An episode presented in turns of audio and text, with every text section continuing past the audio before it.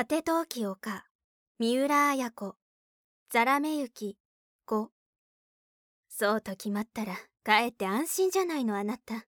着物に手を通しながら床の中の陽一を振り返った安子の姿が明るい電灯の下にあでやかだった。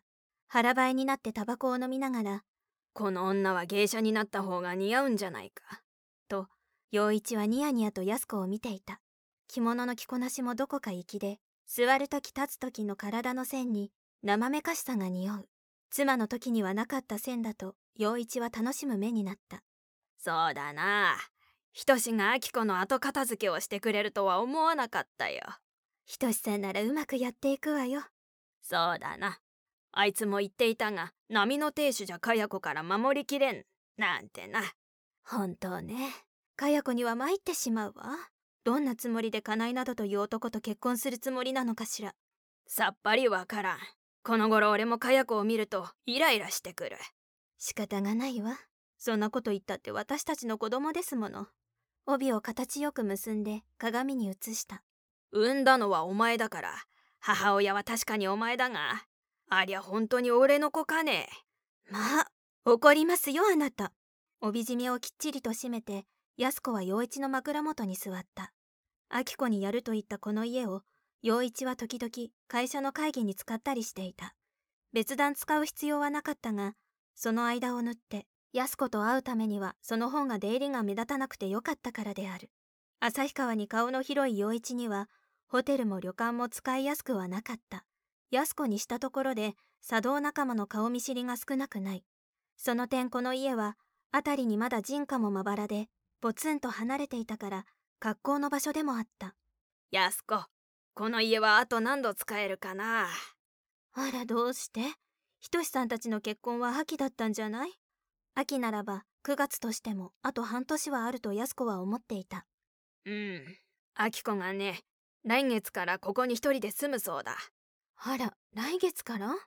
咎める声になった安子に仕方がないさ最初からあの子にやるつもりの家だからねとタバコをもみ消した。どうして一人でここに住むのかしら。そりゃ家を出たくもなるさ。かや子のやつが傍若無人に家内に電話をかけたり泊まってきたり。その上したい放題言いたい放題だろう。あなたが甘やかして育てたからよ。甘くもなるさ。生みの母がいないんだからね。あらいられないようにしたのはどなたよ。男が一度や二度浮気をしたぐらいで飛び出すようじゃ母親じゃないよ。まあずるい。あなたが浮気をしたからいけないのよ。男なんて100人が100人浮気するもんさ。そんなこと言って男って勝手ね。二人は今まで幾度か繰り返したことを今また繰り返して言い合った。私出稽古に来たことになってるのよ。もう帰るわ。安子は腕時計を見た。7時を過ぎている。7時まで出稽古ってことはないんだろう。ええまあでもお食事をいただいてきたとかなんとかってごまかすわ。いたずらっぽく安子は笑った。じゃあ腹をすかして帰ってもご飯を食べることもできまい。ええ転勤で何かいただいていくわ。ああ転勤か。あそこの当番焼きはうまいぜ。一緒に行こうか。ダメよ。連れだってはいけないわ。目に立つもの。その時小さく音がした。